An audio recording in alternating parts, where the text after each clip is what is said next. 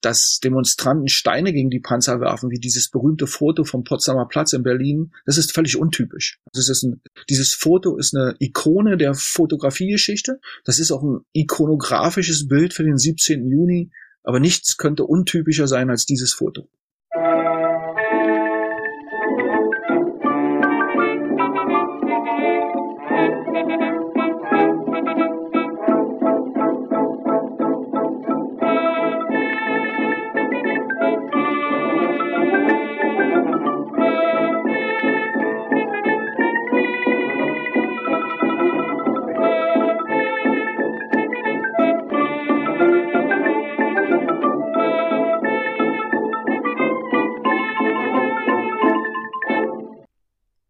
Diese Folge von Geschichte Europas erscheint fast genau 70 Jahre nach dem Volksaufstand in der DDR 1953.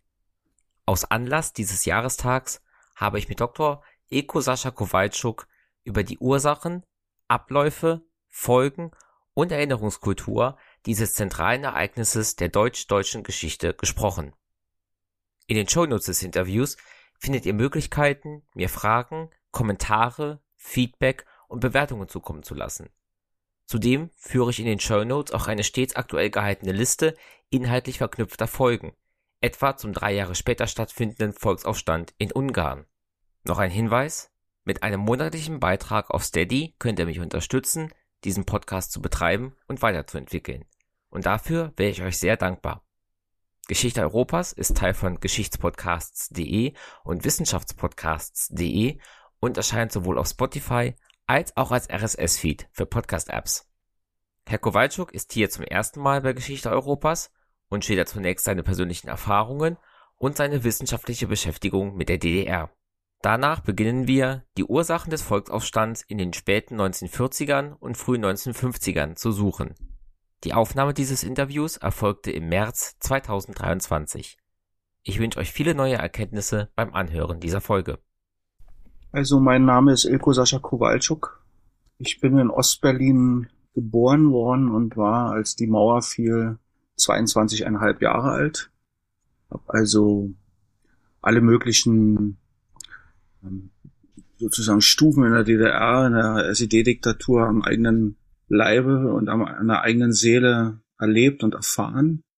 Und ich bin seit ja, meiner frühesten Jugend, späten Kindheit bedingt durch mein Elternhaus sehr an Politik und Geschichte interessiert gewesen und bin es bis zum heutigen Tage geblieben. Und äh, der Geschichtsunterricht in der DDR war sehr unbefriedigend, insbesondere wenn es um die neuere Geschichte ging, also alles, was so 19. und 20. Jahrhundert anbelangte. Das bekam man ganz unabhängig von seiner politischen Einstellung doch relativ schnell mit, dass da viel ausgelassen wurde. Die Geschichte der DDR nahm einen großen Raum in der Schule ein, aber auch in den Medien, Tageszeitungen, im Rundfunk und im Fernsehen und es war überall grottenlangweilig.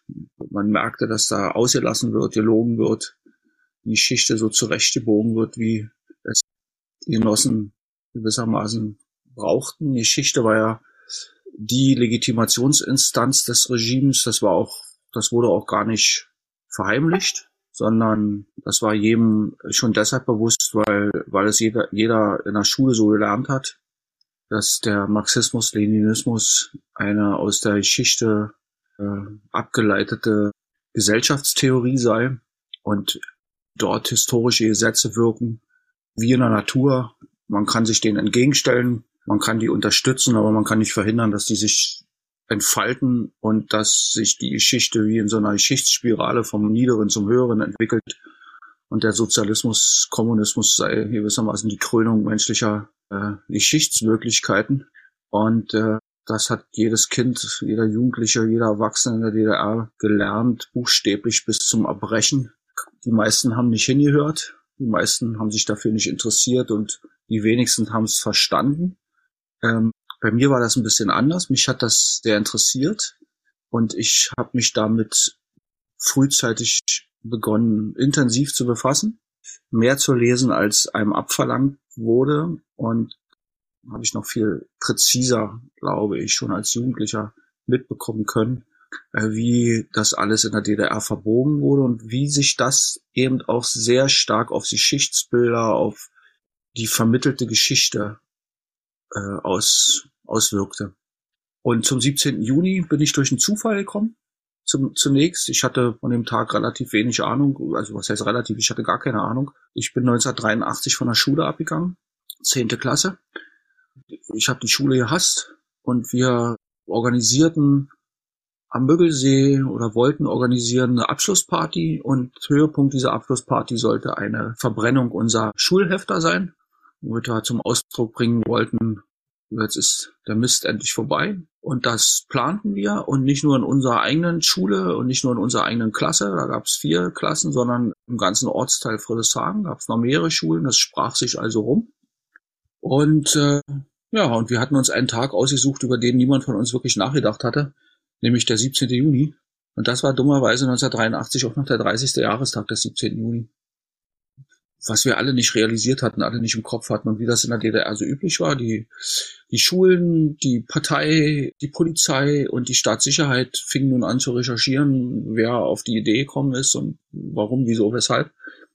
Und wie das halt so oft so ist, es wurden immer wieder die gleichen als die angeblichen Organisatoren, als die angeblichen Redelsführer herausgegriffen. Und, ähm, und einer dieser, dieser angeblichen Redelsführer soll ich gewesen sein. Und naja, und dann wurden wir da zu Gesprächen geladen. Ich will jetzt nicht von, von vernommen reden, weil man dann gleich so an polizeiliche Vernehmungen denkt, aber es hatte schon so einen Charakter. Waren viele unbekannte Männer auf einmal in der Schule. Und die waren also sehr aufgeregt und die glaubten uns auch nicht so richtig, ähm, dass wir das ganz zielgerichtet an diesem Tag geplant hatten. Und ich weiß noch, dass mir dann so einfiel, okay, das ist ja eigentlich ein Tag, den ich so aus dem Westfernsehen kenne. Da gab es vor 30 Jahren halt Unruhen in Berlin. Und äh, ja, was hat das mit mir zu tun? Das ist ja eigentlich ein Tag, an dem im Westfernsehen graumelierte Männer über ein Land reden, das ich nicht kenne, das auch nicht meins ist. In Festansprachen. Das war also so mein Erstkontakt mit dem 17. Juni. Dann fing ich durch dieses zufällige Erlebnis an, mich ein bisschen mehr damit zu befassen. Beziehungsweise ich wollte mich ein bisschen mehr damit befassen, was mir nicht wirklich so richtig gelang, weil es außer Propaganda der DDR dazu zunächst für mich nichts zu greifen gab. Das änderte sich dann ein paar Jahre später, als ich durch viele glückliche und kuriose Umstände aus einer Randposition in der DDR, also ich lebte in einer Randposition am, am Rande der Gesellschaft als Pförtner ich war also ein junger Typ und war Pförtner und war auch ganz froh da, Pförtner zu sein und nicht weiter involviert zu sein.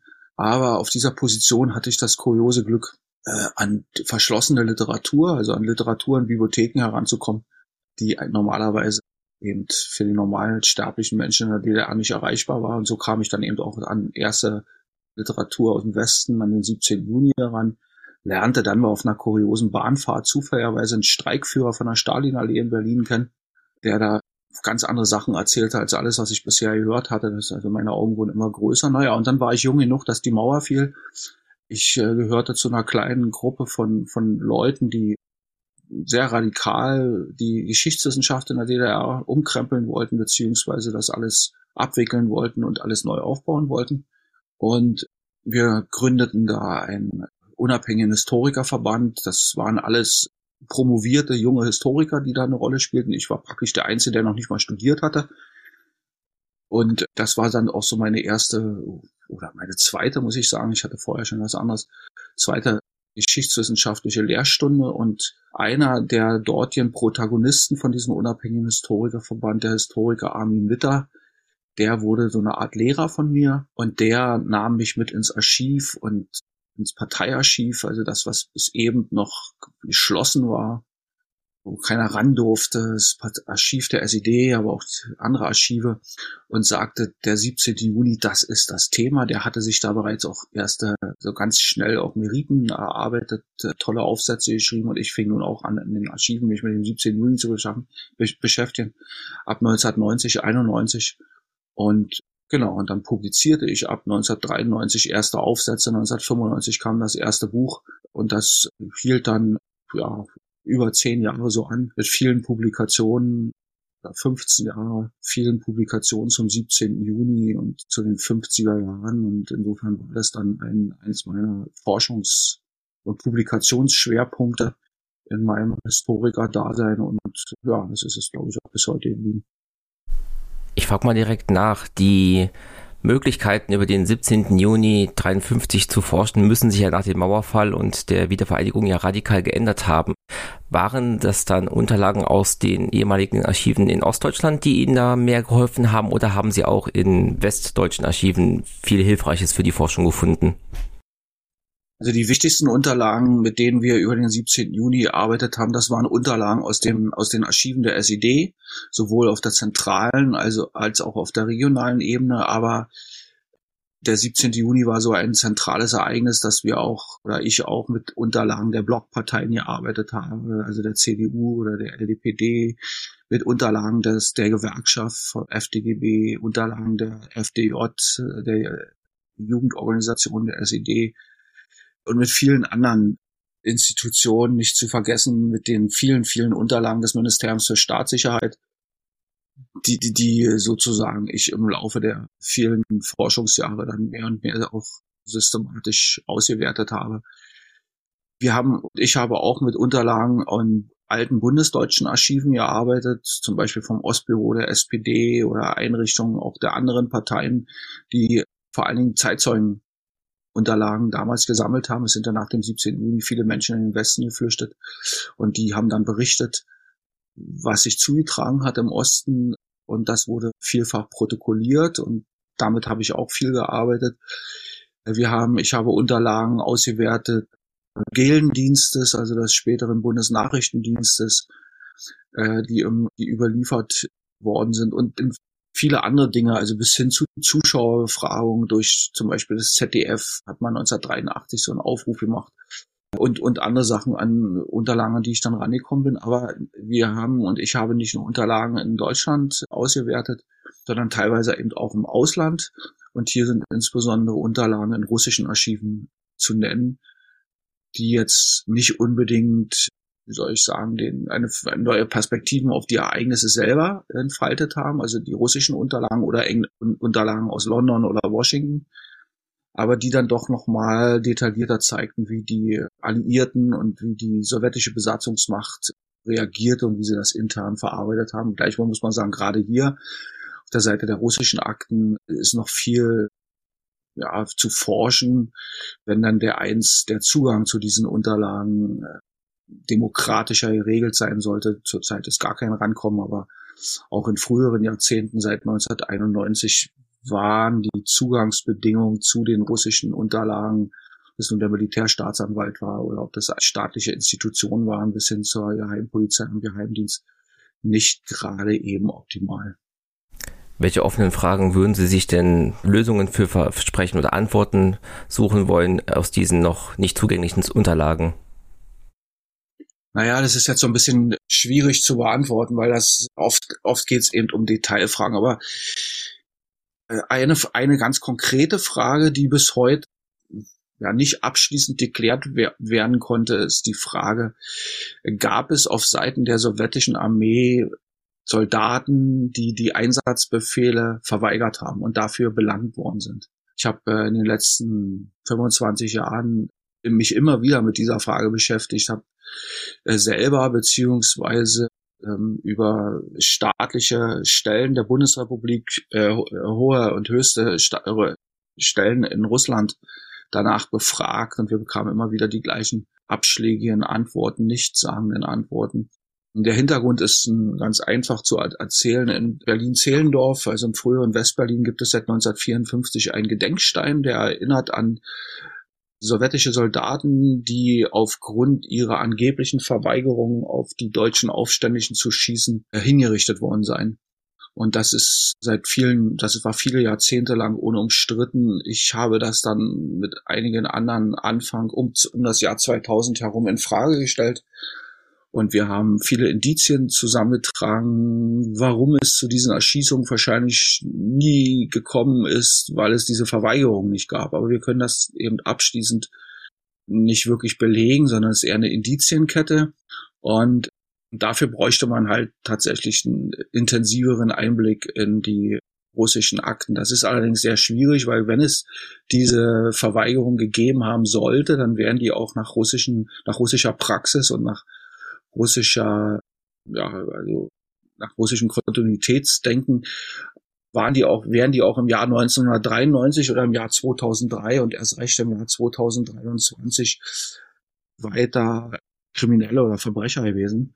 Also keine Helden, die sich sozusagen weigerten, auf Aufständliche zu, Aufständliche zu schießen. Und insofern gibt's kollidieren da auch so ein bisschen die Interessen ne, von Forschern und der sozusagen der russischen Seite. Aber daran ist ja jetzt aktuell sowieso nicht zu denken dass man da weiterkommt. Aber dieses äh, Detail verweist eben darauf, dass wir auch sehr wenig wissen über die inneren Verhältnisse der sowjetischen Besatzungsarmee. Ich habe vor über 20 Jahren einen Kollegen mit Stefan Wolle ein, Buch bei einer AD-Serie geschrieben, Roter Stern über Deutschland, und da ging es um die sowjetische Armee in der DDR.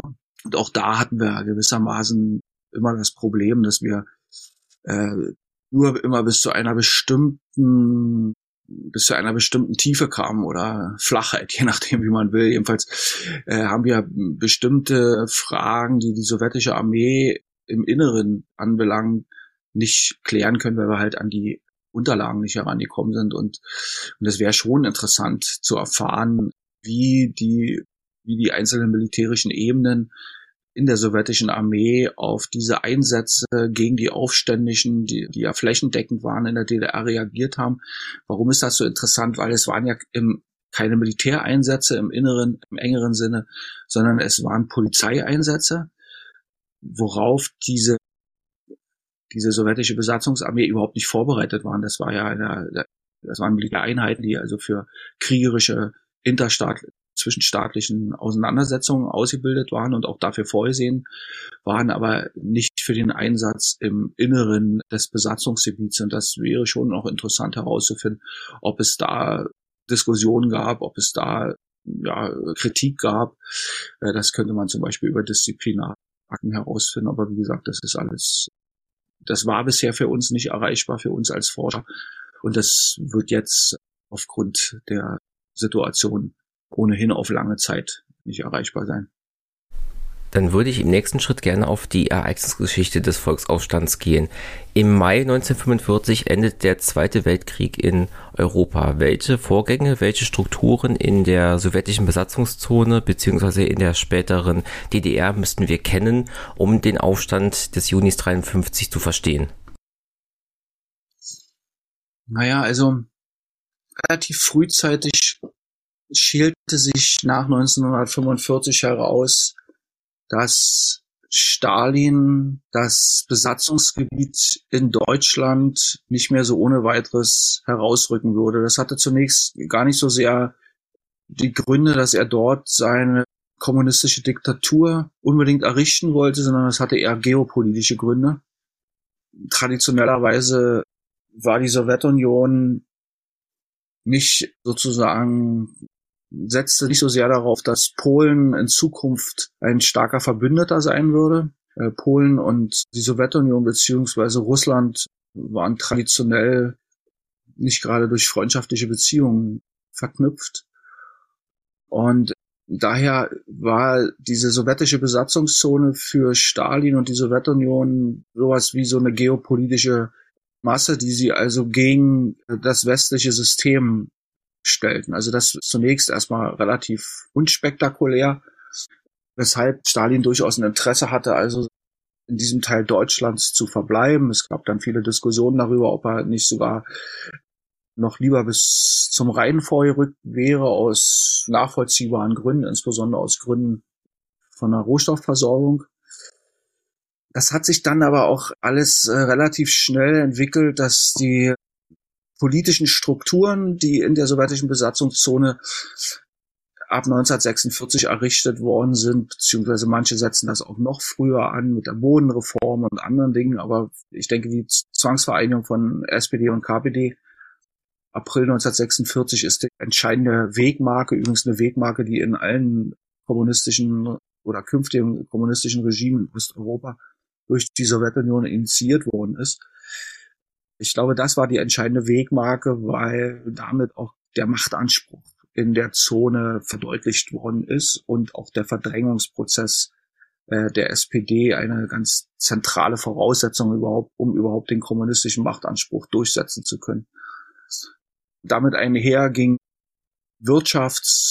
Wirtschaftsreformen, die sich vor allen Dingen auf die Eigentumsform konzentrierten, ein großer Verstaatlichungsprozess, sind also alles Indizien, die dann darauf hindeuteten, dass das sozialistische Modell in der sowjetischen Besatzungszone von oben durchgesetzt werden soll.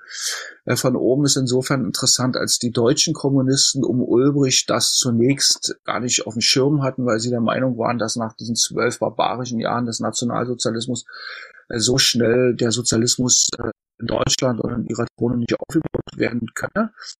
Aber das hat sich dann eben nach der Zwangsvereinigung relativ schnell erledigt gehabt die DDR-Gründung im Oktober 1949 war dann gewissermaßen ein nächster institutionalisierter Schritt, der für die innere Ausgestaltung der, der Verhältnisse in der SBZ und nun der nunmehrigen DDR allerdings noch nicht so zentrale Auswirkungen hatte. Das sah man vielleicht auch ganz gut darin, dass den eigentlichen Gründungsakt damals viele Menschen gar nicht mitbekamen, sondern irgendwie Tage später Medien erfahren haben, obwohl das in Ostberlin halt groß inszeniert wurde mit so einem Fackelaufmarsch. Aber wenn man das noch nicht gerade so verfolgt hatte und damals hatte auch nicht unbedingt jeder ein Radio, also nicht alle lasen eine Zeitung, dann das zunächst erstmal gar nicht mitbekommen. Was man allerdings mitbekommen hatte, und das auch schon seit 1946, war ein enormer politischer Druck, der sich vor allen Dingen in der äh, in Repressalien zeigte, Massenrepressalien, vielen Verhaftungen, Leute, die einfach verschwanden, aber ich mache jetzt mal einen entscheidende, der entscheidende Punkt kam dann eigentlich 1952. Das Land befand sich immer noch in einem akuten Nachkriegszustand. Also die DDR, das herrschte eine sehr hohe, weit verbreitete Armut. Gleichzeitig herrschte aber auch so ein Aufbruchswille. Äh, die Leute wollten anpacken, wollten wieder aufbauen und in der DDR haben halt auch viele gerade jüngere Leute aus bis dato äh, unterprivilegierten Schichten erhebliche Aufstiegschancen erhalten. Und äh, 1952 im Sommer verkündete dann Walter Ulbricht in Absprache mit Stalin, ähm, dass nunmehr, anders als es bisher verkündet worden ist, die Grundlagen äh, für den Sozialismus aufgebaut werden würden. Das äh, hatte zwei zwei Konsequenzen, die die Menschen so relativ schnell spürten. Das eine war, die Verbrauchsgüterindustrie, die Konsumgüterindustrie ist zugunsten der Schwerindustrie vernachlässigt worden. Das heißt, das erarbeitete Geld, was die Menschen in der Hand hatte, wurde noch wertloser, weil sie dafür immer weniger zu kaufen bekamen. Und gleichzeitig war das, was sie fürs tägliche Überleben brauchten, stark rationiert. Und viele mussten in den völlig überteuerten HO-Läden einkaufen, was sie sich aber in der Regel nicht leisten konnten. Also da kostete so ein Kilo Butter 12 Mark. Das Durchschnittseinkommen 1952 betrug 208 Mark. Also da kann man sich schon vorstellen, das war für viele unerschwinglich. Und diese, dieser Verarmungsprozess ging einher mit einer Verschärfung der politischen des politischen Drucks. Insbesondere ist der Druck auf die Kirchen und hier auf die Jugendarbeit der evangelischen Kirchen, den jungen Gemeinden, massiv erhöht worden. Das war also ein, ein Vorgang, den nun wirklich äh, jedes Dorf auch zu spüren bekam. Der, die Kirchenbindungsquote war zum damaligen Zeitpunkt lag noch bei über 80 Prozent. Das war also sozusagen nichts, was im Verborgenen blieb. Zugleich ist der Druck in den Universitäten und Hochschulen und den Oberschulen, wo man Abitur ablegen konnte, enorm verstärkt worden. Äh, und äh, es erfolgte auch eine Verschärfung des Strafrechts. Diese Zustände, dass die Leute teilweise hungerten, führte halt dazu, dass auch Kleindiebstähle zunahmen. Und das wiederum ahndete nun der Staat mit einer, äh, man muss schon sagen, unglaublich dramatischen, drastischen Strafrechtspraxis äh, mit sozusagen mit mittels des Strafrechts sollte den Menschen die sozialistische Eigentumsmoral beigebracht werden, was also dazu führte, dass Leute, die irgendwie Hausschuhe klauten, das sind jetzt keine ausgedachten Beispiele, sondern das ist Realität, sieben Jahre Zuchthaus bekamen. Oder dass Leute, die eine Handvoll Kartoffeln klauten, vier Jahre Zuchthaus bekamen. Äh, und von solchen Urteilen gab es zwischen dem Oktober 52 und dem Juni 1953 Zehntausende, zehn, weitere Zehntausende warteten auf, auf solche Urteile gewissermaßen. Und das sprach sich natürlich herum. Zugleich hat es, hat ein Kampf begonnen gegen private Unternehmer. Das Transportwesen, was bis dato praktisch zu 100 Prozent in privater Hand wurde, äh, wurde, wurde entprivatisiert, sollte verstaatlicht werden, aber das funktionierte nicht mit anderen Worten. Also da wurde eine, da wurden Transportstrukturen zerschlagen, gleichzeitig aber nichts Neues, Effektives aufgebaut, so dass also praktisch auch immer mehr die, die Not im Alltag sichtbar wurde, weil, also um das Ganze einfach zu machen, produzierte Ware nicht mehr von Ort nach, von Ort A nach Ort B transportiert werden konnte, weil es irgendwo vergammelte, einfach schlichtweg, weil es daran fehlte, das Zeug zu transportieren.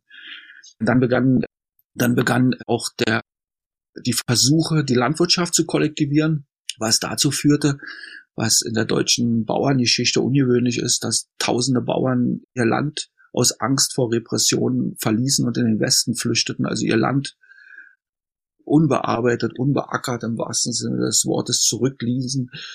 Zehntausende Hektar konnten nicht bestellt werden, was also die Versorgungslage wiederum extrem und spürbar für alle verschärfte und verschlechterte dieser Kampf gegen private Unternehmer, gegen das Pri gegen den privaten Mittelstand zeigte sich auch daran, dass zwei Millionen Leute, also einschließlich der Familienangehörigen, die Lebensmittelkarten aberkannt bekamen, was also bedeutete, dass sie nicht mehr in den kostengünstigen Ration, Ration, Rationierungsläden einkaufen konnten, äh, um ihre Familie satt zu bekommen, sondern sie mussten in den völlig überteuerten HO-Läden einkaufen, was sie halt nicht konnten. Also mit anderen Worten, was ich hier versuche zu zeichnen, ist ein, ein, ein Bündel an Maßnahmen, die ein, eine komplexe Unzufriedenheit in praktisch allen Schichten der Gesellschaft produzierte. Und davon war halt nicht nur sozusagen eine Gruppe betroffen, sondern tatsächlich alle. Und demzufolge war der der, der, der Unzufriedenheitsgrad enorm und das sichtbarste Zeichen für diese Unzufriedenheit war eine bis dahin in der SBZ-DDR-Geschichte nicht gekannte Flüchtlingswelle, die, ähm, die praktisch das Land ja, an, den, an, den, an den Rand des Zusammenbruchs brachten, sind ja schon seit 1946 äh, Hunderttausende aus der SBZ-DDR geflüchtet darunter viele Vertriebene, denen das sozusagen Weiterziehen nicht so schwer fiel, das muss man dazu auch sagen. Aber diese dann hunderttausende Flüchtlinge 1952, 53, die brachten dann das Fass im wahrsten Sinne des Wortes zum Überlaufen und die kommunistischen Herrscher mussten irgendwie reagieren.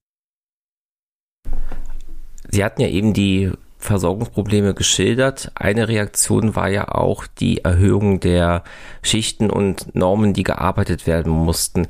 Können Sie diese, diesen Komplex noch einmal darstellen? Einmal mit dem Blick auf, was tatsächlich verlangt wurde und andererseits eben auch wie im sogenannten Arbeiterstaat eben ja diese Arbeit propagandistisch auch ja, dargestellt wurde. Also der Arbeiter- und Bauernstaat hatte bis zum 17. Juni 1953 ein merkwürdiges Ungleichgewicht. Es wurden alle möglichen Schichten ja durchaus privilegiert, am meisten die Intelligenz. Das war auch die Gruppe, in der die Kommunisten bis dato am wenigsten selbst verwurzelt waren. Die war ihnen am fremdesten, also die Universitäten und die Hochschulen. Äh, die haben sie aber extrem, ja, man muss schon sagen, sozial privilegiert und sozial verhätschelt.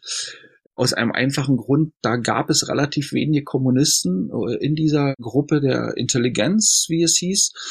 Und um die an der Flucht zu hindern, hat man denen also wirklich extrem gute Arbeitsbedingungen geboten und ihnen exorbitant hohe Gehälter gezahlt, Prämien und so und, und so. Und darüber, darüber hat man allerdings die beiden wichtigsten Gruppen, die sich das System angeblich stützte, völlig vergessen, nämlich die Arbeiter und die Bauern die Bauern, die, die hat man einer gewissen Verachtung angesehen, weil, weil man diejenigen, die Eigentum hatte, eigentlich auch nicht so richtig wollte und schon gar nicht die, die mehr als 20 Hektar besaßen.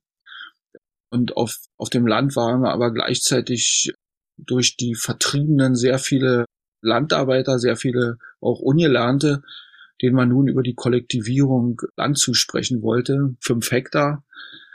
Und die man dann aber möglichst in Kolchosen, also in Genossenschaften zusammenschließen wollte. Das funktionierte alles nicht so richtig, ganz einfach, weil die alle, weil die Bauern und auch die Landarbeiter in der Regel daran wenig Interesse hatten, weil die hatten diese, ihr Land, also diese Kleinbauern, ja erst durch die Brunnenreform bekommen und nun sollten sie das also wieder abgeben, beziehungsweise sollte das in der Genossenschaft aufgehen. Dazu waren viele 52, 53 noch nicht bereit. Es kam zwar zu ein paar hundert PG-Gründungen, aber nicht wenige davon unter, erfolgten unter Druck und die Landflucht setzte ein. Bei den Arbeitern war das nochmal ein anderes Problem, weil das nun ja eigentlich die Gruppe war, auf die sich die Kommunisten am meisten stützten. Das war die Gruppe, auf die sich der Marxismus, Leninismus auch in der Theorie am meisten stütze.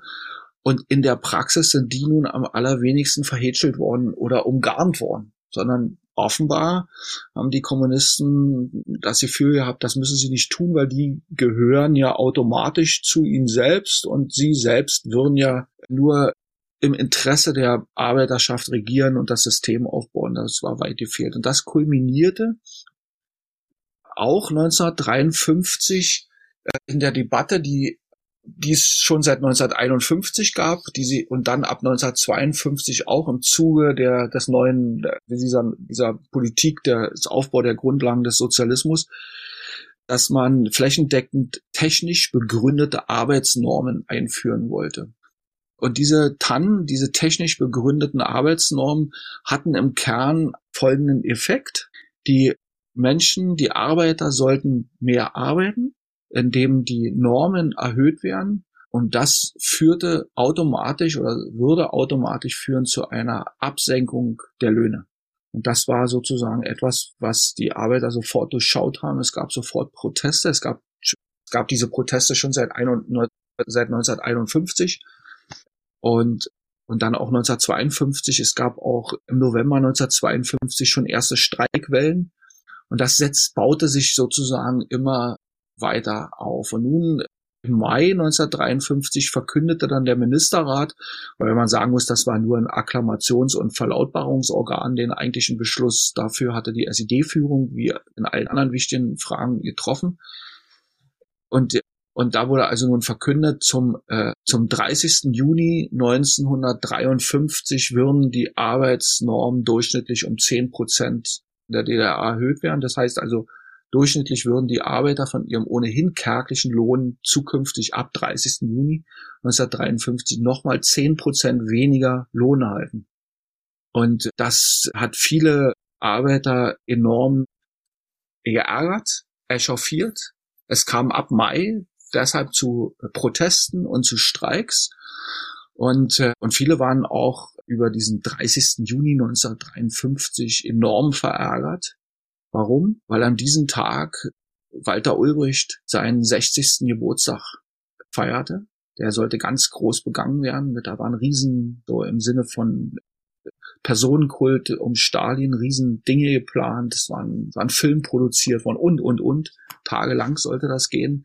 Und einer der Höhepunkte sollte eben dann diese, diese freiwillige Erhöhung der Arbeitsnorm zu Ehren von Walter Ulbricht sein. Und das Dazu kam es aber nicht, weil kam der 17. Juni dazwischen. Wenn ich Ihre These in dem Buch bei Zerbeck Wissen richtig verstanden habe, sagen Sie ja, die SED nimmt diese Normenerhöhung wieder zurück, zeigt damit Schwäche und eröffnet quasi damit eine Angriffsfläche, die zu diesem Volksaufstand auswächst. Können Sie das einmal kurz ausbreiten, schildern, wie kommt es jetzt von eben dieser Normenerhöhung zum Aufstand? Naja, also, also ich gehöre zu einer Interpretationsrichtung beim 17. Juni, die diese Normerhöhung nicht so ins Zentrum stellt. Das ist jahrzehntelang passiert. Das hatte auch etwas mit den schwierigen ähm, Quellenzugängen zu tun und das hatte auch sehr viel damit zu tun, dass sehr schnell nach dem 17. Juni die Ereignisse im Westen als sehr stark Berlin konzentriert, interpretiert und wahrgenommen worden sind. Das waren sie aber nicht. Das erste große Buch über den 17. Juni von Stefan Brandt, das ist ein Pseudonym für Klaus Habrecht, der das zusammenschrieb mit dem damals noch sehr jungen Bölling, der dann später der erste dann später ständiger Vertreter der Bundesrepublik Deutschland in der DDR wurde und auch mal Pressesprecher der Bundesregierung war. Die beiden haben also 1954 das erste richtig große, tolle Buch über den 17. Juni geschrieben und da kann man also noch sehr gut erkennen, dass das also ein flächendeckender Aufstand ist und eben nicht so Berlin-lastig und Berlin zentriert. Das hat sich dann ab 19, ab, nach, ab den 60er Jahren auch in der Wahrnehmung der Bundesrepublik total verändert. Dann wurde fast nur noch über Berlin berichtet. Das hing eben auch damit zusammen, wenn man in Medien und vor allen Dingen im Fernsehen darüber berichtet, braucht man irgendwie laufende Bilder, Filmaufnahmen und die gab es nun mal damals nur aus Berlin. So wurde diese Wahrnehmung immer eingeschränkter und das führte dann eben auch dazu, man sah da eben dann vor allen Dingen Arbeiter, logisch, in, in Berlin und dann spielten eben diese Normen so eine große Rolle. Was sie in der Realität in diesem Ausmaß nicht taten. Und ähm, es ist eben auch nicht so gewesen, dass die SED das zurücknahm, sondern nach Stalins Tod, der am 5. März 1953 gestorben ist, gab es in Moskau anhaltende Kämpfe darum, wer nun das Erbe Stalins als starker Mann im Kreml antritt. Und da gab es unterschiedliche Konzeptionen, unterschiedliche Konstellationen und unterschiedliche Ideen und die Deutschlandpolitik des Kreml spielte dabei durchaus eine Rolle, und zwar aus mehreren Gründen. Ein Grund war durchaus, dass sich, das hatte sich auch Stalin schon immer diese Frage gestellt, aber das haben, stellten sich auch seine Nachfolger, wie eigentlich die SBZ und die DDR so sinnvoll zu halten seien im sowjetischen Machtbereich, dass das Moskau finanziell und wirtschaftlich nicht total überfordert. Das war ein Problem, das blieb praktisch die gesamte Ulbricht-Ära über akut. Das führte auch immer wieder zu Auseinandersetzungen später. Aber bis 53 war das sozusagen noch etwas anders gelagert, aber es kostete halt die Sowjetunion viel Geld, aber die, die SBZ war für sie auch deshalb wichtig, aus diesen erwähnten geopolitischen Gründen, auch aus wirtschaftlichen Gründen. Die Wismut war der größte äh, sozusagen weltweit größte Abbaugebiet für Uran, Uranerz, äh, was für die Sowjetunion von enormer strategischer Bedeutung war. Also es war jetzt nicht nur so eine Situation, in der sie geben mussten. Sie haben ja sehr massig Reparationsleistungen und Demontagen aus der sowjetischen Besatzungszone entnommen, was dem alliierten Vereinbarungen entsprach. Das führte aber natürlich dazu, dass die SBZ und die DDR wiederum wirtschaftlich sehr stark geschwächt worden sind, auch infrastrukturell. Es wurden ja Tausende, aber Tausende Kilometer zum Beispiel von Gleisen abgebaut. Das führte alles dazu, dass die Wirtschaftskraft halt nicht in dem Maße aus sozusagen sich entfalten konnte, wie das auch für die Sowjetunion wichtig war. Und dann begann man 1953 nach dem Stalin, Stalins Tod das alles genau zu nochmal sich anzuschauen. Man machte eine Rechnung auf, wurde praktisch jeder Volkswirtschaftszweig genau untersucht und man stellte fest, dass das also alles zuschussige Geschäfte seien, dass das alles schwierig sei, dass das so nicht länger zu halten sei und vor allen Dingen, und das war ein zentrales Argument, dass so viele Menschen aus dem Osten in den Westen abhauen, dass es nur noch eine Frage von Wochen sei, bis das ganze System am Rande der Arbeitsfähigkeit äh, stünde und zusammenbrechen würde. Es kam zu äh, heftigen Debatten im Moskauer Politbüro äh, im Mai 53 und darin war man sich einig, also diese unterschiedlichen politischen Kräfte, die damit agierten, dass das so nicht weitergehen könne. Und, und da es ganz ähnliche Entwicklungen in anderen Ostblockstaaten gab, insbesondere in Ungarn, aber auch in Polen, in Tschechien, also in der CSSR damals, die auch alle in extremen Krisenmodus sich befanden, hat man in Moskau den einen neuen Kurs beschlossen. Das hieß so, der neue Kurs, also der galt nicht nur für die DDR, sondern eben auch für andere Ostblockstaaten. Und man beorderte Ulbricht Anfang Juni nach Moskau und da hat ihm gesagt, also so geht das nicht weiter. Wir brauchen eine scharfe Wendung, sonst gibt es morgen kein, keine DDR mehr. Ulbricht hatte zwei Begleiter dabei, Rotewohl und Fred Oelsner. Fried Oelsner äh, war auch Politbüro-Mitglied, aber der fuhr vor allen Dingen als Übersetzer mit, weil er fließend Russisch konnte. Und da kam es zwei Tage lang zu scharfen Auseinandersetzungen in Moskau, weil die Sowjets sehr unzufrieden waren mit der unein, uneinsichtigen Haltung von Ulbricht insbesondere, der also völlig überrannt worden ist davon, der damit gar nicht gerechnet hatte und der nun diesen neuen Kurs verkünden sollte. Und dieser neue Kurs äh, hatte also mehrere Implikationen. Es sollte der Kampf gegen die Kirchen eingestellt werden. Es sollten alle strafrechtlichen politisch motivierten Urteile überprüft werden sollte der Kampf gegen den Mittelstand eingestellt werden, es sollte die Verbrauchsgüterindustrie gestärkt werden und, und äh, die Kollektivierung sollte gestoppt werden. Und, und viele, viele andere Maßnahmen sind verkündet worden, außer einer. Und das war, dass die Erhöhung der Normen zurückgenommen wurde. Das wurde sozusagen in diesem neuen Kurs nicht verkündet. Und und, und Ulbricht kam nun zurück mit seinen Reisegefährten, die waren völlig bedeppert und verkündeten nun im Politbüro und dann im Ministerrat den neuen Kurs. Es war ein, ein, ein Riesenentsetzen bei den Funktionären. Und, und jetzt passierte Folgendes. 10. und am 11. Juni ist dieser neue Kurs zunächst via Funkmedien und dann via Tageszeitung im ganzen Land der DDR bekannt gemacht worden und es war die Sensation schlechthin. Zum ersten Mal waren die Tageszeitungen der SED alle wie sozusagen minutenschnell ausverkauft. Es gab ein riesiges Interesse, denn die SED äh, hat äh, nichts Geringeres gemacht als etwas, was es zuvor in der kommunistischen Geschichte nicht gab und was es auch später nie wieder geben würde. Sie hat nämlich die Verantwortung für die Fehler übernommen und hat gesagt, ja, wir haben Fehler gemacht. Äh, und das führte zur zu einer doppelten, fast unbeherrschbaren Situation. Auf der einen Seite gaben sie diese Erklärung ab, sagten auch, was alles rückgängig gemacht werden soll und was alles überprüft werden soll, verabsäumten es aber auch, weil sie selber so geschockt waren und weil sie selber gar nicht mit der Situation umgehen konnten, ihre Funktionäre auf allen Ebenen nun zu informieren darüber, was nun zu tun sei. Das heißt, die Funktionäre vor Ort, egal wo, auf welcher Ebene, wussten auch nicht mehr über den neuen Kurs und wie er umgesetzt werden soll und was daraus folgt, als jeder andere Mensch auf der Straße. Das führte augenblicklich dazu, dass deren bisherige Autorität, hinter der die Panzer immer gestanden haben und hinter der so ein Repressionsapparat gestanden, von einer Sekunde zur anderen wie weg war.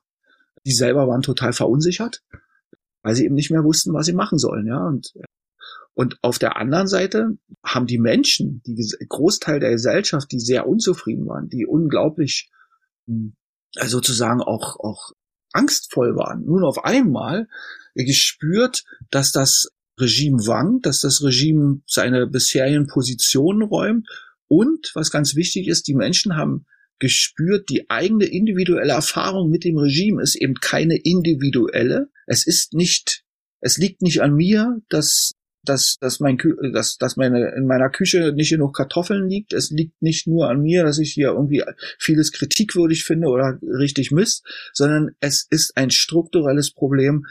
Und das, was ich fühle, geht ganz, ganz vielen Menschen so. Und zwar nicht nur in meinem Dorf, das weiß ich ja, sondern im ganzen Land das, was mich betrifft, ist eben nichts Individuelles. Und das hat eine enorm mobilisierende Wirkung. Das sind, sind ganz klassische revolutionsauslösende Momente. Die kann man in der Geschichte immer wieder praktisch im Ergebnis so suchen. dass in allen Revolutionen und Erhebungen und Aufständen wird man natürlich ganz unterschiedliche historische Ausgangspunkte dafür finden, aber die Ergebnisse und das, wie das wirkt, auch wie das sozialpsychologisch wirkt, ist dann doch immer ganz ähnlich.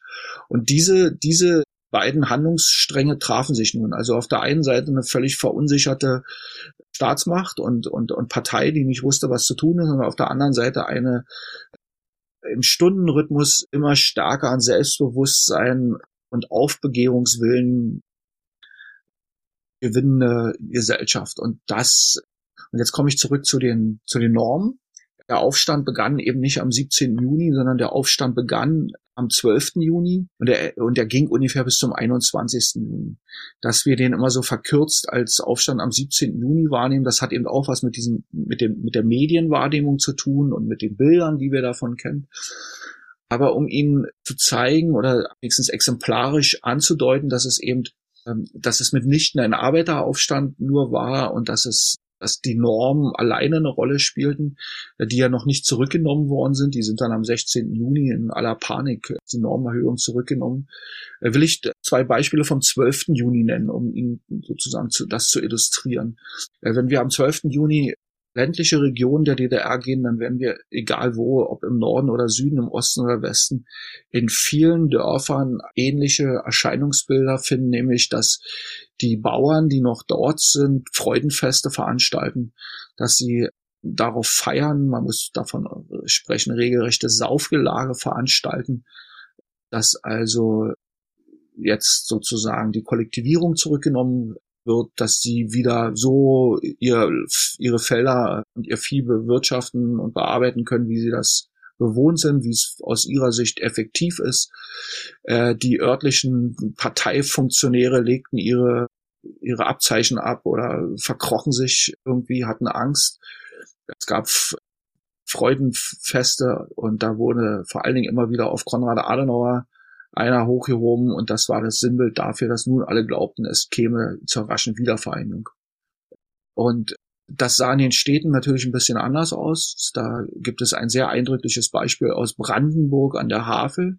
Da ging in dem, in, in dem neuen Kurs war eben auch äh, verkündet worden, dass die ganzen strafpolitisch motivierten Strafurteile überprüft werden sollen.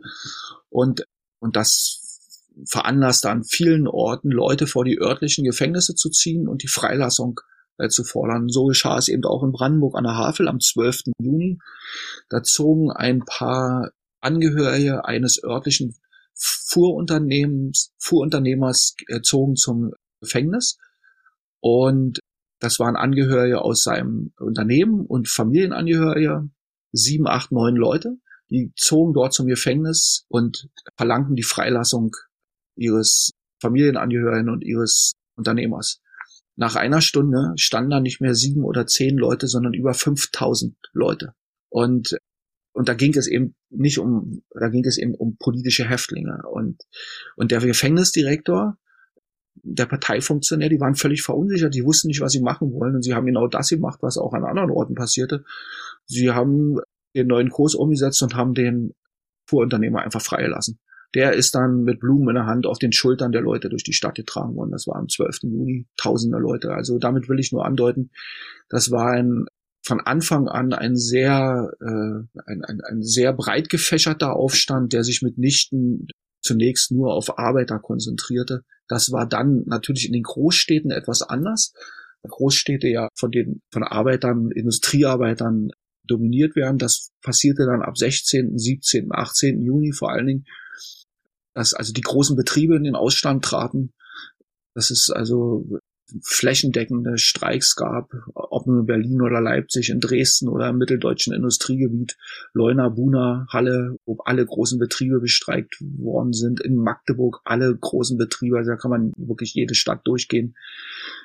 Und da, da mischte sich dann also dass die Streikenden auch sehr schnell mit anderen Demonstrierenden und was sich dann in, im Einzelnen zutrug, das war dann allerdings regional sehr unterschiedlich. Ja. Es gab selten über, überbetriebliche oder überregionale Streikleitungen. Es gab selten schriftlich formulierte Forderungskataloge. Das gab es natürlich alles, insbesondere im mitteldeutschen Industrierevier. Da war das sehr fortgeschritten. Oder in Görlitz. Die Stadt befand sich mehrere Stunden in der Hand äh, von Aufständischen. Da gab es eine Bürgerwehr und, und, und viele andere Dinge. Aber das war dann eben regional schon sehr, sehr unterschiedlich. Es sind äh, auch nicht überall Institutionen des Staates erstürmt worden. Das gab es, dass also Parteizentralen, Gebäude der Stadtsicherheit, Gebäude des FDGB oder, oder so erstürmt worden sind und besetzt worden sind. Es sind Gefängnisse erstürmt worden und befreit worden. Aber das passierte eben nicht überall und interessanterweise, das muss man eben auch sagen, nirgends sind Einrichtungen der sowjetischen Armee angegriffen worden. Die, die Forderungen wiederum waren überall ganz ähnlich. Es ging immer darum, die sozialen Lebensbedingungen zu verbessern. Es ging immer darum, politischen Verhältnisse zu verändern. Und deswegen war überall als zentrale Forderung freie und geheime Wahlen und der Abschluss eines Friedensvertrages mit Deutschland, äh, weil sich die Menschen dadurch erhofften, dass die Wiedervereinigung schnell kommt. Mit der Wiedervereinigung, das war 1953 selbstverständlich und zwar für alle. Ja, auch die SED sprach ständig von der Wiedervereinigung. Das sind also gerade acht Jahre nach Kriegsende. Da man war sich halt nur über die über den Weg zur Wiedervereinigung unsicher. Aber die äh, die die die Aufständischen hofften an diesem Tag. Man, wenn man sich Fotos anschaut, dann sieht man überwiegend freundliche, lachende Menschen die hofften, dass durch diesen Aufstand nun auch die Wiedervereinigung schnell auf die Tagesordnung rücken würde, eine trügerische Hoffnung, wie Sie wissen. Nachdem Sie ja jetzt auch schon auf die Ereignisse im Land und in den kleineren Städten eingegangen sind, müssen wir uns ja trotzdem auf Berlin konzentrieren. Sie haben ja eben schon eingeordnet, warum wir uns auch mit den Medienbildern sehr auf Berlin fokussieren. Aber dennoch, und Sie hatten auch am Anfang ja den die Mensch erwähnt, den Sie von der Stalinallee getroffen hatten. Wie zeichnen sich diese Ereignisse in Berlin und vor allem dann in Ostberlin ab? Naja, Berlin ist immer eine besondere Situation, weil es halt eine, eine offene Stadt ist. Es ist die Stadt der sozusagen der beiden Systeme. 1953 gibt es noch kein, in den Köpfen, noch kein Ost- und kein West-Berlin. Das muss man einfach immer im Kopf haben. Das, das sind, das, das Berlin, was dann nach 1961, nach dem Mauerbau entsteht, auch in den Köpfen gab es so 1953 noch nicht. Das unterscheidet Berlin auch damals ganz generell von allen anderen Städten in der DDR, während äh, zum Beispiel Pendler im Land eine sehr große Rolle spielten, weil die von den Ereignissen etwa in den Bezirkshauptstädten und in Leipzig oder in Rostock, wenn die also sozusagen dann in die Umgebung nach Hause fuhren oder weil sie dort arbeiteten, dann berichteten die, was ist und deswegen kam es dann eben zu so eruptiven Ausbrüchen in, nach solchen Erzählungen eben auch in, in vielen Kleinstädten, in Dörfern. Und das erklärt auch so ein bisschen diese zeitliche Verzögerung. Das ist also in Städten wie zum Beispiel Halberstadt oder Wernigerode oder so mal die zu nennen, dann eben erst am 18. so richtig zur Sache geht. Berlin hatte auch, hatte auch deshalb eine, eine war deshalb anders. Erstens, weil es sehr stark von Industriearbeitern geprägt war und eine starke Funktionärsschicht hier traditionellerweise war und eine große Gruppe der Intelligenz. Das sozusagen, da, da waren die, die, die sozialen und politischen Konflikte ohnehin immer da, auch vor dem 17. Juli. Und dann ist eben die besondere Situation, dass Berlin eben ja dualistisch geprägt ist. Das heißt, es gibt eben nicht nur diesen einen Radiosender, sondern es gibt mehrere Radiosender und die einen stehen im Osten und die anderen stehen im Westen. Und das führt natürlich zu einem Informationsvorsprung in Berlin, weil der Rundfunk in, den, in Westberlin, also der Rundfunk im amerikanischen Sektor ist ja hier vor allen Dingen berühmt, RIAS, weil der eben seine Rolle als das, was wahrnahm, was, was man von Medien zu erwarten hat, dass er, dass er nämlich informierte über das, was ist. Und, und das konnten die Menschen in Ostberlin natürlich viel leichter so empfangen als in Görlitz oder in Greifswald, weil dort eben zum Beispiel der RIAS oder andere westliche Rundfunksender nicht zu empfangen waren. Also mit anderen Worten, hier berichtete unentwegten Radiosender darüber, über, über die Verhältnisse, wie sie wirklich waren und nicht, wie sie irgendwie schön geredet worden sind. Und das wiederum basierte auf, ein, auf Quellen, die, die, die andere westliche Radiosender in diesem Maße eben auch nicht hatten. Durch den Status der geteilten Stadt konnte natürlich der RIAS mit verdeckten Methoden auch unentwegt in, in Ostberlin recherchieren, beziehungsweise Ostberliner oder eben Ostdeutsche fuhren zum Rias und berichteten dort, was dann berichtet, was dann weitergegeben worden ist. Und das war natürlich eine enorme Informationsdichte. Und das spielte dann eben auch am 16., 17. Juni eine große Rolle, weil Aufständische zum Rias gingen am 16. und dort versuchten, ihre Forderungen über den Rundfunk zu verlesen. Das ist dann eine lange Geschichte, die wurden noch entschärft, weil der amerikanische Rundfunksender eben nicht als treibende Kraft auftreten wollte, sondern die haben eher die, den Aufruf, mit dem da ein Jahr Arbeit ankam, noch entschärft. Und aber trotzdem ist dann eben über diesen Rundfunksender auch die Forderung nach einem Generalstreik verbreitet worden, was natürlich eine enorme mobilisierende Wirkung hatte. Es ist ja in den letzten Jahrzehnten sehr wahnsinnig viel darüber diskutiert worden, welche Rolle nun der RIAS, welche Rolle westliche Geheimdienste, welche Rolle der Westen insgesamt spielte.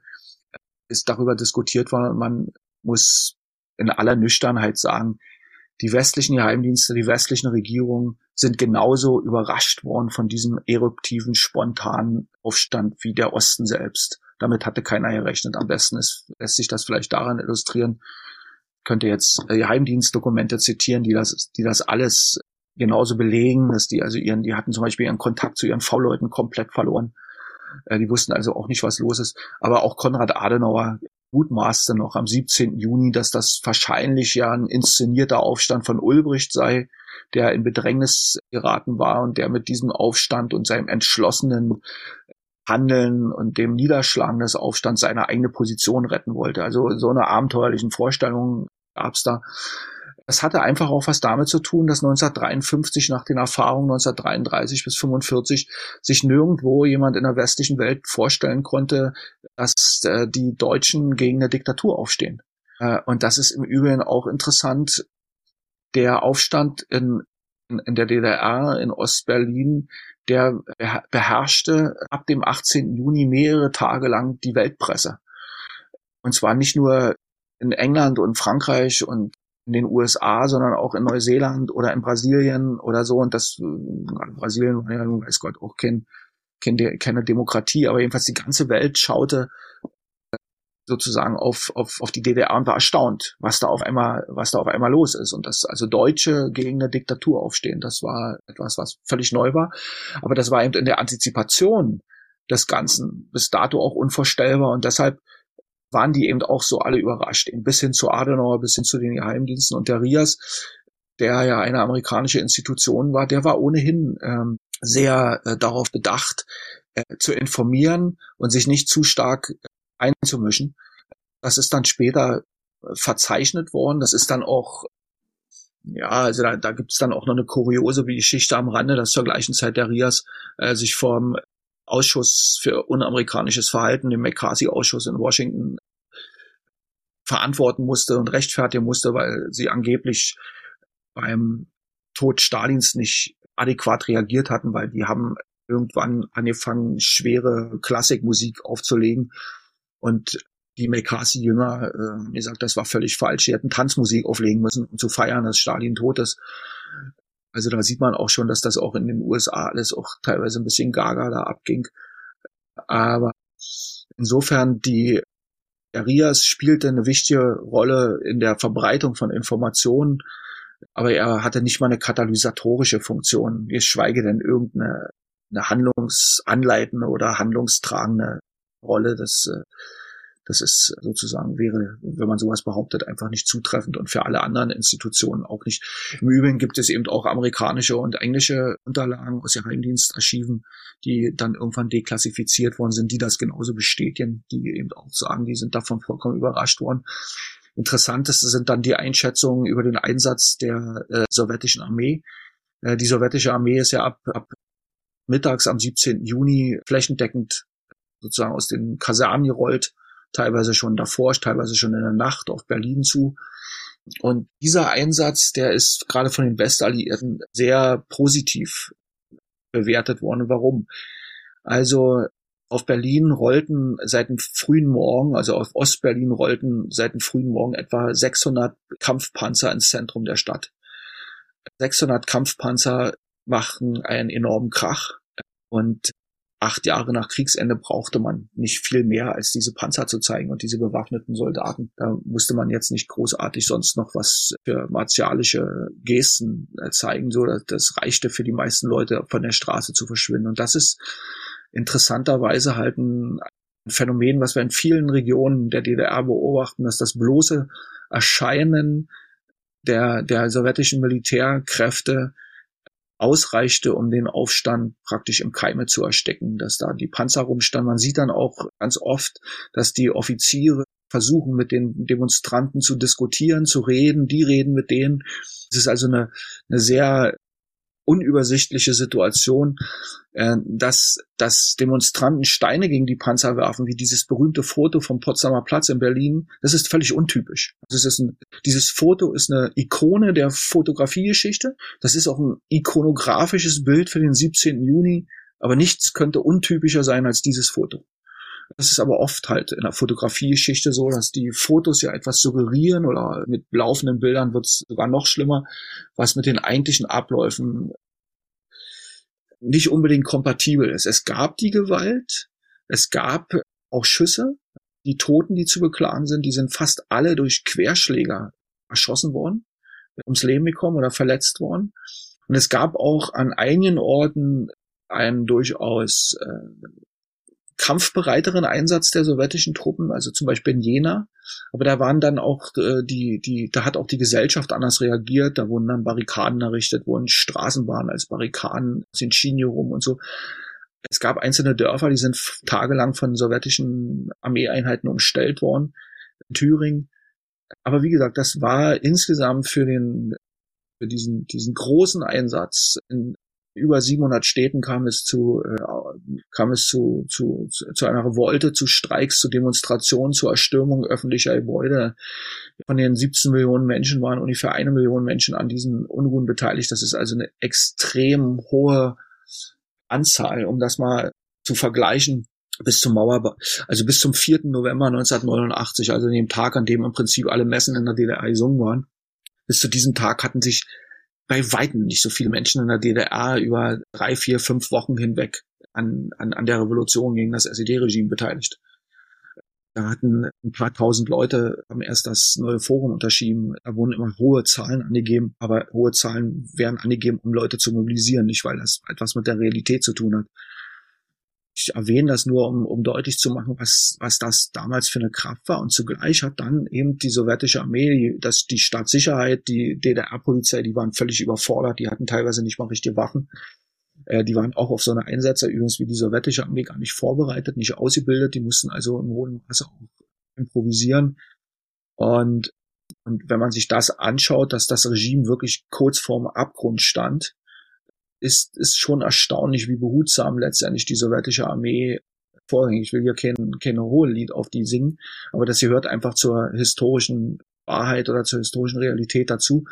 Niemand Geringeres als Winston Churchill hat das als erster damals gewürdigt und hat gesagt, dass diese Zurückhaltung der Sowjets schon sehr beachtenswert ist und, und das ist in der Tat so gewesen. Es gab aber natürlich äh, Tote, es über 50 es gab Verletzte, aber jeder Einzelne ist einer zu viel gewesen, das ist gar keine Frage. Wenn man sich die, diese, diese Dimensionen anschaut, dann ist das, dennoch sind diese geringen Zahlen, die ja viele Jahre hinweg viel höher gehandelt worden sind, schon erstaunliches. Das, was in Moskau auch ange, angeordnet worden ist, neben dem Einsatz der Kampfeinheiten, sind standrechtliche Erschießungen zur, als Abschreckungsmaßnahme.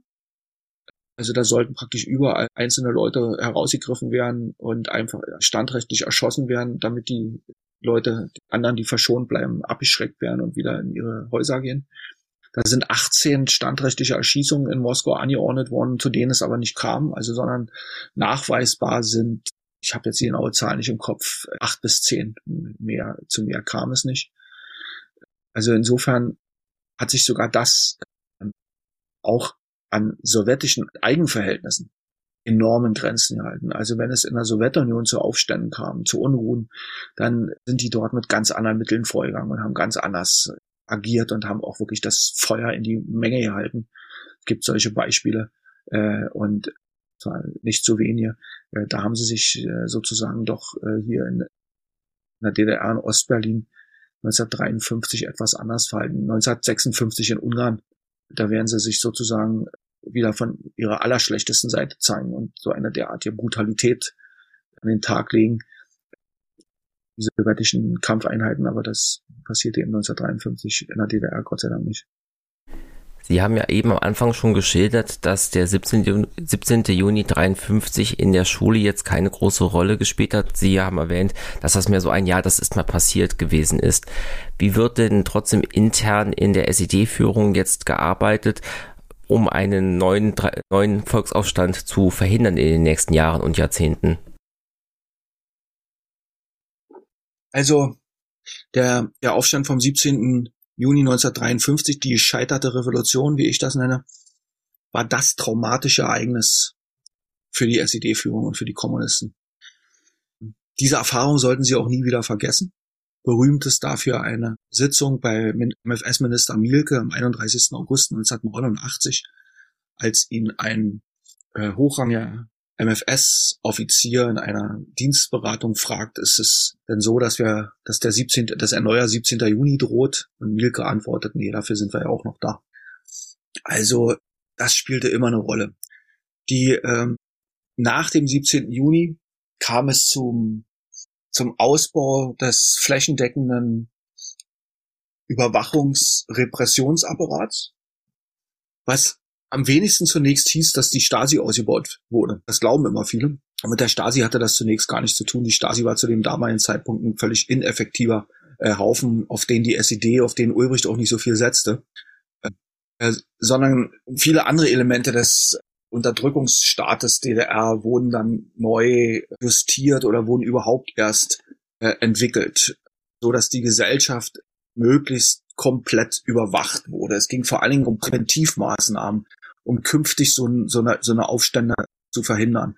Dazu gehörte zum Beispiel auch, dass nun die Kampfgruppen der Arbeiterklasse, wie es hieß, also militärische, paramilitärische Verbände in den Betrieben massiv ausgebaut worden sind oder dass die ganze Militarisierung des Alltags neue Formen annahm, viel intensiver betrieben worden ist. Ja, ein Kennzeichen der DDR-Gesellschaft bis zuletzt der Bürgerkrieg gewissermaßen gegen, äh, gegen die eigene Gesellschaft. Ja, also, was also in dem Kindergarten begann äh, mit der Militarisierung und durch alle weiteren Bildungsformen sich durchzog. Das nahm alles danach äh, sozusagen begann es seinen Lauf zu nehmen. Die SED-Führung hatte auch lernen müssen, dass sie sich nur auf einen kleinen Teil ihrer eigenen Parteimitglieder verlassen konnte.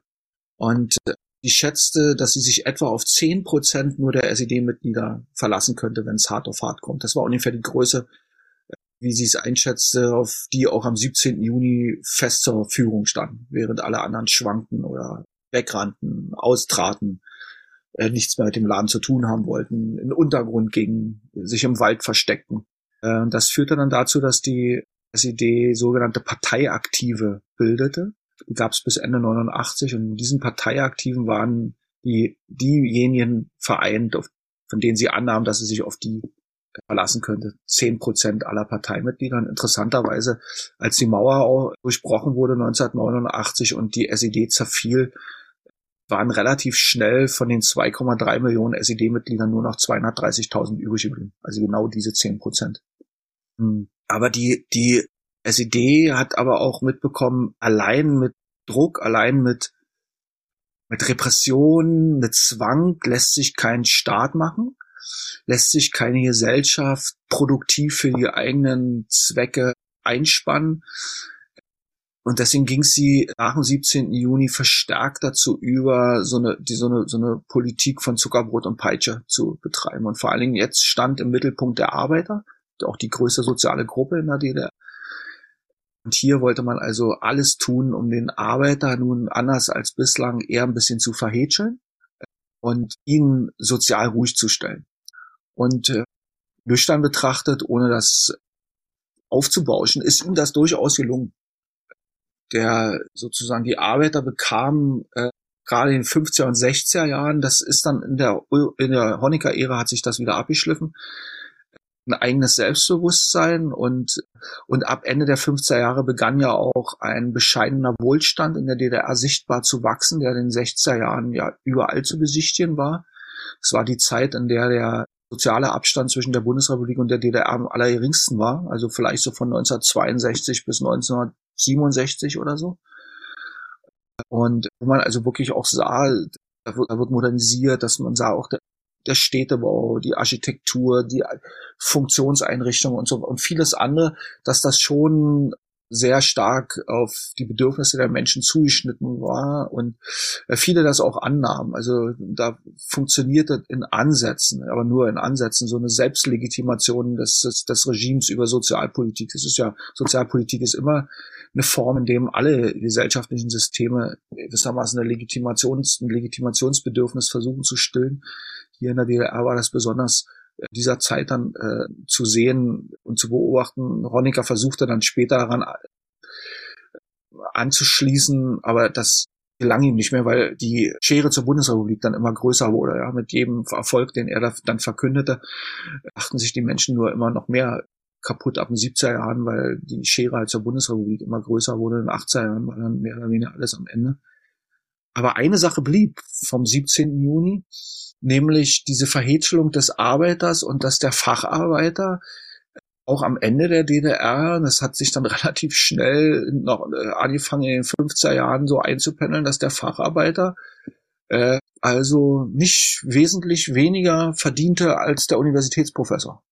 Und diese Form der Gleichmacherei hatte natürlich ihre Schattenseiten, aber zunächst in den 50er und 60er Jahren hatte das eben auch viele Vorteile. Für die Akzeptanz bestimmter sozialer sozialer Versprechung des Regimes. Eine andere Versprechung, die dann in den 50er Jahren und auch noch in den frühen 60er Jahren enormen Griff, was ich vorhin schon angedeutet hatte, waren die sozialen Aufstiegsversprechungen und Aufstiegschancen und Möglichkeiten, was viele Menschen nutzen, was dann allerdings später zu der unangenehmen Folge führte, dass die alle mehr oder weniger aus einer gleichen Generation kamen, was dann dazu führte, dass die Aufstiegskanäle alle total verstopft waren. Ein Grund, warum die DDR am, 80, am Ende der 80er Jahre auch am Ende war, weil da praktisch eine ganze Generation im Wartestand stand und keine, noch keine Chance hatte, gewissermaßen aufzusteigen. Aber auch dafür sind halt dann die, die Bedingungen in, in, in, nach dem 17. Juni nochmal neu justiert worden. Also das war eben, was ich damit sagen will, eben nicht nur der Lerneffekt, wir müssen unsere Gesellschaft noch anders im Griff haben, anders, wir müssen anders präventiv arbeiten, dass sowas nicht mehr passiert. Wir müssen ein flächendeckendes Berichts- und Überwachungssystem installieren, wie gesagt, was nicht nur was mit der Stasi zu tun hat, sondern mit vielen anderen Institutionen auch, sondern wir müssen eben auch die, die, die, die Wirtschafts- und Sozialpolitik auf die Bedürfnisse der Menschen so ausrichten, dass das bei denen auch ankommt. Und das, das hat dann Ulbricht sehr massiv vorangetrieben und auch in den in den 60er Jahren mit, mit gewissen Erfolgen.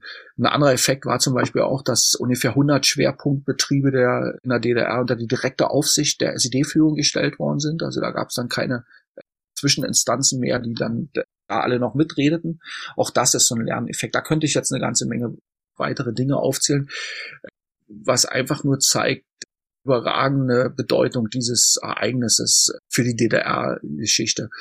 Ich spreche davon, dass überhaupt jetzt zur inneren Staatsgründung der DDR kam. Also angefangen mit der zweiten Parteikonferenz 1952, wo die Grundlagen für den äh, wo der, wo der Aufbau der Grundlagen des Sozialismus verkündet worden ist, über den 17. Juni dann hin bis zu diesen äh, Lerneffekten aus der Niederschlagung des Aufstands.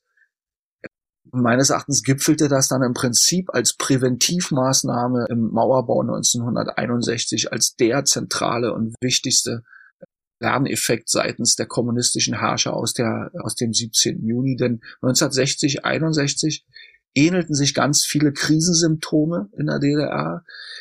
Am sichtbarsten sicherlich dann auch wieder der, die enorm anwachsende Rate der flüchtenden Menschen aus der DDR, aber auch viele andere Parameter, die man aufstellen könnte, ähnelten sich auf frappierende Art und Weise denen von 1952, 53 ähnelten, waren nicht gleich, sondern in einem anderen Kontext. Und und nun sozusagen wurde eine Präventivmaßnahme ergriffen und die Präventivmaßnahme hieß also hermetische Abriegelung der DDR durch die, durch den Bau der Mauer. Das Schlupfloch war ja nur noch Berlin und ja, und damit wurde praktisch eine gesamte Gesellschaft präventiv in Haft genommen, präventiv in das größte Freiluftgefängnis der Welt eingesperrt. Und äh, das ist äh, sozusagen äh, dann auch ja, wahrscheinlich, wie ich sagen würde, die wichtigste, der wichtigste Lerneffekt aus dem 17. Juni. Es gibt schließlich noch einen weiteren Lerneffekt, den man, den ich wenigstens erwähnen will. Natürlich hat auch die Gesellschaft aus der Niederschlagung des 17. Juni gelernt. Sie hat vor allen Dingen gelernt, dass solange die sowjetischen Bajonette und die sowjetischen Panzer die SED-Macht stützen und alles sozusagen dafür tun, dass die SED-Herrscher an der Macht bleiben, solange gibt es eigentlich nicht wirklich eine Chance, diese von vielen, nicht von allen, aber eben von vielen verhasste Macht loszuwerden. Was dann zur Folge hatte, dass man sich mit diesen neuen Be Gegebenheiten zu arrangieren versuchte.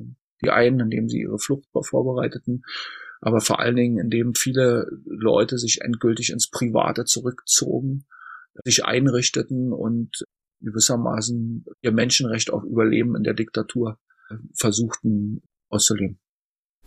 In Westdeutschland wird der 17. Juni nach dem Aufstand zum Gedenktag, zum Feiertag, zum Tag der deutschen Einheit. Hat man das gemacht als eine Provokation gegen das SED-Regime oder aus welchem Grund wurde diese Entscheidung getroffen? Ja, man muss auch unterscheiden. Also der Feiertag, 17. Juni, Tag der deutschen Einheit, der ist gleich auch 1953 vom Bundestag so beschlossen worden, während die Proklamation als Gedenktag zum Tag der deutschen Einheit 1963 erfolgte. 1990 ist der Feiertag letztmals begonnen worden, begangen worden und dann abgeschafft worden zugunsten des 3. Oktober 1990. Eine sehr unglückliche Entscheidung, wie ich finde. Während der Gedenktag, den der Bundespräsident 1963 proklamiert, bis heute existiert. Den gilt es im Prinzip mit Leben wieder auszufüllen. Naja, ob das eine Provokation war, das würde ich bezweifeln. 1953 war die Idee von der deutschen Einheit allgegenwärtig in jedem Kopf, nicht nur in Deutschland, sondern auch im Ausland. Niemand, niemand ging damals davon aus, dass die, die Spaltung Deutschlands so lange anhalten würde. Und man darf nicht vergessen, es lebten auch damals schon viele, viele Menschen in der Bundesrepublik, die aus, aus, aus der DDR geflüchtet worden sind, äh, geflüchtet waren oder aus der SBZ. Viele, viele Menschen hatten Verwandte, bekannte Freunde im jeweils anderen Teil Deutschlands. Also das war schon eine, eine, ein, ein gelebter Feiertag bis zum Mauerbau.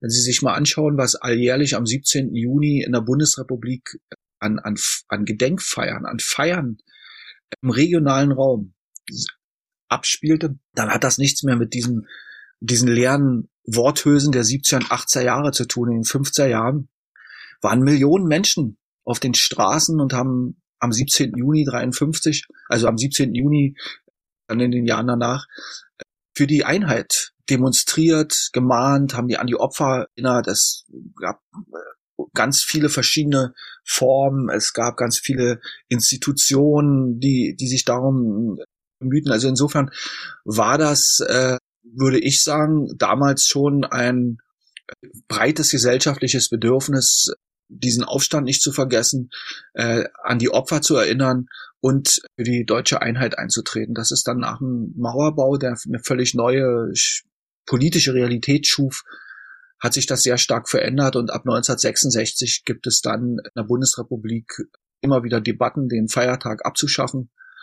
Zeitweise wird in den 70er Jahren am 17. Juni nicht mal mehr eine Gedenkrede im Bundestag gehalten. Das war dann tatsächlich in den 70er und 80er Jahren nur noch eine sozialpolitische Errungenschaft. Ein freier Tag im sonnigen Juni. Nun beginnen wir dieses Jahr ja den 70. Jahrestag des Volksaufstands. Wo steht dieser Tag jetzt in der gesamtdeutschen Erinnerungskultur? Ich weiß es nicht. Also vor 20 Jahren haben wir ja äh, eine sehr intensive, ein sehr intensives Feierjubiläum erleben können der 50. Jahrestag des 17. Juni. Es gab sehr viele neue Publikationen, Spielfilme, Dokumentationen, wahnsinnig viele Veranstaltungen. Also man ist eigentlich wochenlang, konnte man diesem Datum gar nicht entgegen, entgehen. Ich kann mich daran auch deshalb noch so gut erinnern, weil ich da in viele, viele Dinge involviert war. Ähm, nun ist es 20 Jahre später und damals schon konnten wir etwas, ein Phänomen beobachten, was man in vielen anderen Kontexten genauso beobachten kann. Kurz vor dem Juni 19, 2003, also kurz vor dem Jubiläum im Mai 2003 war der Kenntnisstand über den 17. Juni außerordentlich gering. Und dann gab es diese Welle Mai, Juni und dann wurden im Juli nochmal von beauftragten demoskopischen Instituten Umfragen gemacht und da war der Kenntnisstand extrem gut. Und das war dann paar Monate später natürlich wieder sehr rückläufig. Das, was, wir haben ja immer das Phänomen, wir können Jubiläen nutzen, weil wir so einen Spot haben, um auf etwas hinzuweisen. Aber die Halbwertzeit ist eben auch extrem kurz in unserer schnelllebigen Zeit. Und die, die Frage ist ja, wofür macht man Geschichtspolitik, Erinnerungspolitik. Darum geht's ja beim, beim, beim Gedenken an den 17. Juni. Da würde ich immer sagen, im Fokus müssten oder sollten, wenn es gut läuft, die junge, jüngeren Generationen stehen.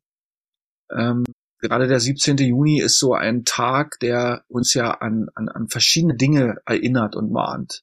Und gerade jetzt auch vor dem Hintergrund des russischen Vernichtungsfeldzuges gegen die Ukraine ist das umso wichtiger, weil uns das ja alle angeht und, und angehen könnte, dass eben Demokratie und Freiheit keine gottgegebenen Geschenke sind, sondern dass die erkämpft worden sind, dass die errungen worden sind mit vielen Opfern und dass die, wenn man sie einmal hat, eben nicht für immer bleiben, sondern dass sie eben auch verteidigt werden müssen, dass es auch eine Form ist, Demokratie und Freiheit, eine Lebensform. Es ist nicht, es ist zwar auch eine staatliche Form, es ist eine Form, die der Staat zu garantieren hat, der demokratische Verfassungsstaat, unserer, unser demokratischer Verfassungsstaat, aber im Kern ist es vor allen Dingen eben auch eine Art und Weise, wie man selbst lebt. Wenn man selbst nicht demokratisch, wenn man selbst nicht freiheitlich lebt, dann nützt einem auch die beste Demokratie und die beste Freiheit nichts, weil sie dann nichts wert sind. Und solche Aufstände für Demokratie, für Freiheit wie der 17. Juni sollten eben nicht nur daran erinnern, sondern sollten eben auch dazu animieren, sich selbst zu engagieren, Freiheit und Demokratie stärker zu machen, weil die sind extrem verletzlich. Wir erleben das ja seit Jahren mit Blick auf die linken und rechten Ränder in unserer Gesellschaft schauen, insbesondere was die AfD treibt. Aber es gibt ja auch einige, die von links äh, irgendwie so eine Art Hufeisentheorie, wie wir sie aus der Weimarer Republik kennen. Zumindest wenn man historisch bewandert ist, dann kennt man das aus der Weimarer Republik. Wie es also auf am linken Rand einzelne Kräfte gibt, die eigentlich eher da auf der anderen Seite etwas zu suchen haben oder da eingeordnet werden müssen. Aber dennoch zeigt das eben, dass auch unsere Gesellschaft, unser, unser staatliches Wesen eben nicht unverletzlich ist und dass man da eben aufpassen muss. Und ich glaube, bin davon tief überzeugt, für mich persönlich traf das jedenfalls immer zu, dass die kritische Beschäftigung mit Geschichte eben auch das Gegenwartsbewusstsein enorm ertüchtigt und vieles sozusagen eine Erklärung leichter macht das beantwortet keine Fragen der Zukunft, aber man hat sozusagen vielleicht einen etwas offeneren Blick und auch vielleicht einen Blick, wo die Warnlampen eher angehen. Aus der Geschichte lernen wir ja nicht wirklich, aber wir können eben anschauen, wie, wie etwas prinzipiell geht oder wie etwas prinzipiell nicht geht. Und dafür finde ich, ist der 17. Juni ein wichtiger Tag. Deswegen sollte der als Gedenktag sich eben vor allen Dingen an, an, die, an, die, an die Jüngeren richten, macht er aber nicht. Das ist etwas, was mich sehr bekümmert, weil mit, mit, mit Reden von älteren Herrschaften auf Podien, links eine Blume, rechts eine Blume erreicht man, hat man noch nie junge Leute erreicht und heute erst recht nicht. Ja. Also wir brauchen da ganz andere, ganz andere Methoden. Man muss eben dorthin gehen, wo jüngere Leute sich aufhalten und nicht erwarten, dass die zu einem kommen. Also wir, ich rede jetzt hier auch irgendwie schon länger über den 17. Juni. Wahrscheinlich hört das auch keiner, der irgendwie unter 50 ist oder irgendwie so. Und wenn, dann sind es vielleicht ein paar Lehrer. Also muss man sich, glaube ich, eher Gedanken darüber machen, was stehen denn die, die ich eigentlich erreichen will und wie komme ich an die ran. Ja, und das ist, das wäre natürlich am einfachsten zu erreichen, wenn man das mit den jüngeren Leuten bespricht und so eine Foren gibt's. Ja, also zum Beispiel, sagt man jetzt so der Schichtswettbewerb von, von der Körperstiftung, also der Schülerwettbewerb, der nun sehr berühmt ist und an dem sich ja nun sehr, sehr viele junge Leute beteiligt haben, ist so ein Forum, der einem Mut macht und gleich muss man gleich wohl, muss man natürlich sagen, ist natürlich auch bloß eine kleine Gruppe. Also wie kommt man daran? Da, das ist eben schwierig und das ist eben die, die, die, die sozusagen die, die andere Seite von solchen Jubiläen, von solchen Spots auf Jubiläen. Wir beruhigen uns dann eben auch sehr schnell damit oder also wir meine ich jetzt in dem Sinne die Leute, die so etwas betreiben, ja, dass man okay, da waren wir ja so engagiert und haben irgendwie drei Wochen nicht geschlafen und waren zwölfmal im Fernsehen und sechsmal im Radio oder was weiß ich sind wir für tolle Hechte und, und glauben, dass wir dann wahnsinnig viel erreicht haben. Aber man erreicht durch so eine Spots gar nichts. Die, die, und das, was wir brauchen, ist eine Freiheits- und Demokratieerziehung. Wobei ich selber ein Problem habe mit dem Wort, aber das muss so eine Dauereinrichtung sein. Ja. Dauerkonfrontation mit solchen Fragen, nicht nur in der Schule, sondern, sondern auf vielen verschiedenen Ebenen, so wie ich glaube, dass wesentlicher, wesentliches, wesentlicher Bestandteil jedes Schulfaches Medienkompetenz und Quellenkunde sein muss, um in der voll durchdigitalisierten Welt heute noch bestehen zu können. Aber es gibt's nicht oder kaum. Wenn dann nur in Ansätzen, ja, und, und, und insofern sind die Vermittler da dann eben auch äh, sehr gefragt. Also lange Rede, kurzer Sinn, ich halte das schon für wichtig, so einen Tag zu nutzen, um aufzuklären, um anzuregen, um auch vielleicht Lust und Spaß äh, darauf zu machen, denn Geschichte, wenn ich jetzt hier vielleicht so ein bisschen eintönig und langweilig vor mich hinrede, aber Geschichte ist an sich ja eine sehr spannende Angelegenheit, äh, die sowohl in der Gruppe Spaß macht, wenn man sich damit beschäftigt, als auch alleine am, am Archiv, in der Bibliothek, am häuslichen Schreibtisch. Aber, aber das kann eben nur so der Ausgangspunkt sein. Ja, eigentlich muss meines, in meiner Idealvorstellung müssten so eine Gedenktage, so eine Feiertage die Ausgangspunkte von solchen, von Verstetigungsprozessen sein, von, von, von Verstetigung, um sich über, mit diesen Dingen äh, kontinuierlich zu befassen.